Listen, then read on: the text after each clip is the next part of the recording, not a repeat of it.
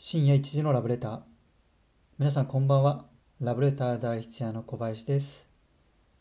えー、今日はね、東京は一日中雨で、今も降っていてね、こう外からちょっとこう雨音が聞こえてきて、えー、なんかいい感じなんですけれども、えー、前回のね、配信では、まあそもそもラブレター第一夜ってどういう仕事なのかとか、えどういう依頼が来るのかっていうことについてお話をさせてもらいました。で、今日は、えー、代筆屋として初めてね、請け負った仕事についてお話をしてみようかなと思います。で、僕がまあこの仕事を始めたのはまあ6年以上前の話なんですけど、まあ、いきなり、あの、始めてすぐにね、依頼が来たわけじゃないです。えー、最初来るまでにどのくらい ?3 ヶ月、4ヶ月、もうちょっとかかったかもしれないですね。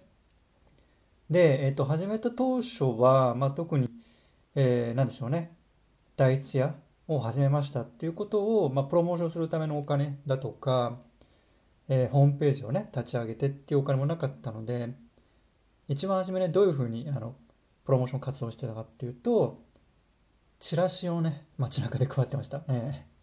チラシを、えー、Excel でなんかこう手作りで作って、それを印刷して、新宿とか、あと、え、ー、と、お茶のかね、あの辺で配ったりしてましたね。はい。まあ今考えると、よくやったなって感じで、まあ、もう6年前となれば十分ネットも普及してたので、その時にチラシ配りで、ね、PR するって、まあ、相当センスがない気がするんですけど、でも、その頃はね、それしか浮かな浮かばなくて、そんなことやってましたね。うん。まあでも結局、あの、チラシからはね、全然集客っていうか依頼は来なかったんですが、で、まあこれダメだなと思って、えっと、ホームページをですね、まあ会社に作ってもらうとお金かかるので、自分で本当にもう手作り感満載のね、なんかインターネット創世記のホームページみたいな、なんかもう画像1枚だけで結構容量が重いよねみたいな、そんな感じのね、ホームページを作って、でも偉いもんでね、そのホームページを作ってから、えー、どのぐらい、1ヶ月ぐらいしたらね、ある日ポーンと依頼が来たのね。うん。えー、すごい驚きましたね。まあ自分で、えー、ホームページ立ち上げておきながらね、依頼が来て驚きましたっていうのも変なんですけど、でも、あ、本当に依頼が来るんだ。ラブレター第一にお願いする人がいるんだっていう、こう、なんか意外、なんか嬉しいんだけど、すごい意外、びっくりっていう感じだったんですよ。ただ、えー、これね、内容、依頼の内容を見てまたね、驚いて、どういう依頼だったかっていうと、まあもちろん、あの、細かいところはね、お話できないんですけど、内容は自分で考えるから、文字を書いてほしいっていう依頼だったんですね。で、僕があのラブレター代筆屋っていうのを始める時の想定としては、内容を代わりに考えるっていう想定だったので、文字を代わりに書くっていうのは、まあ、想定外でしたし僕字がすごい汚いんですよ。うん、これあの謙遜とかそういうんじゃなくて本当に何でしょう例えば病院に行って受付で名前書いて、まあ、僕小林っていう名前なんですけど山本さんって呼ばれるぐらい本当に汚くてですね。汚いというか癖字まあ癖字も汚いんですけどあすごい癖字だからいやそういう意味でもいや代わりに文字を書くっていうのかなと思ってたんですよね。でまあちょっとこうその依頼者、まあ、メールでね依頼が来たんですけどそれに返信をする方にねまいろいろちょっと事情を聞いたら、まあ、どうもその依頼者の方は、まあ、ちょっとお体が悪くてですねまあえー、字を書くことができないと、まあ、手を動かすことができないからっていうようなお話だったんですね。うん、でまあちょっとそういうご事情であればね受けようかなと思ったんですけどただやっぱり字がいかんせん汚いので、えー、ちょっとまあ僕の字かどうかっていうのを確認するためになんかこう的にね文章を書いてそれを写真で撮ってこういう字ですけどよろしいですかっていうのをね一応確認をさせてもらったんですよ、えー、そしたらいやこれで問題ないですっていうことだったので、えー、OK させていただいたんですけどね。で、ちょっともう記憶が曖昧なんです。けど、確か立ち上げた当初、代筆の料金いくらでも3000円とかで設定したような気がするんですけどただねえーまあ、小林なのにね山本っちゃうぐらいの汚い字書いて3000円はさすがにないかなと思ったのでえっ、と確か1000円、まあ、1000円でももう十分高い。僕は1000円ね僕が払うぐらいでちょうどいいような気がするんですけどまあ一応1000円っていうことであの請け負ったんですよね。でうん。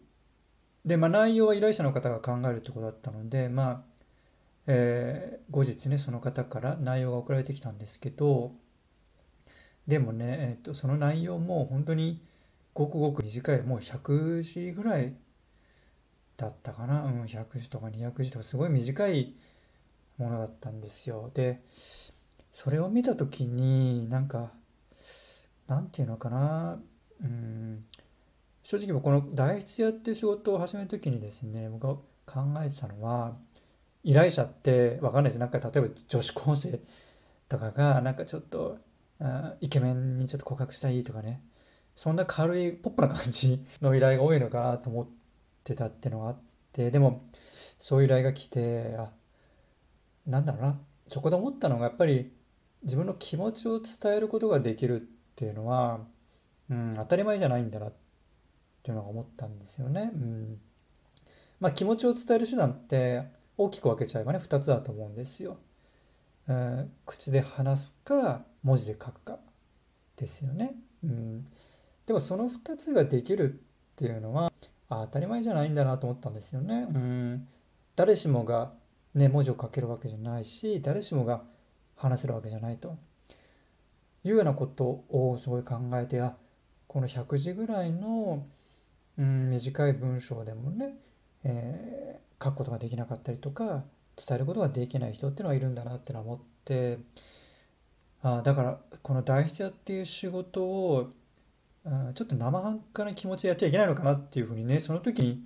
うん、襟を正した、うん、っていうのはすごいあるんですよね。うん、だから何でしょうね。最初の依頼がうんその依頼で良かったっていうのかな。もしそうじゃなくてなんかちょっとポップなね、えー、女子高生、まあ、女子高生がイコールポップっていうのもあのちょっとあの語弊があるかもしれないですけどなんか軽い感じのね依頼だったら僕やっぱこのラブレター代筆っていう仕事をねちょっと軽く捉えていたようなところがあるかもしれないんですけどもでも、うん、そういうお仕事が来たので、うんまあ、ちゃんとやらなきゃいけないなということだとかあ気持ちを伝えるっていうのは当たり前じゃないんだなっていうことをねうん、気づかされたりとかそういうすごい気づきの多い依頼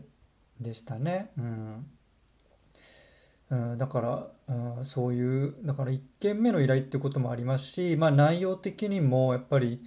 うん、その依頼っていうのはねすごい、うん、鮮明にっていうか今でもやっぱり克明に覚えてたりはね、うん、はいというのがねまあ私がラブレター代筆屋として初めてね請け負った依頼のお話になりますと。いうことでね、まあ、あの結構私に依頼してくる方なんかでもやっぱり、えー、気持ちをねこう伝えていいのかどうかとか迷われる方ってすごい多いんですけどもうん基本はねやっぱりあの伝えた方がいいですと。で今言ったようにね、まあ、気持ちを伝えるっていうのは当たり前じゃなくてやっぱり特別なことなので、うん、なんだろうな伝える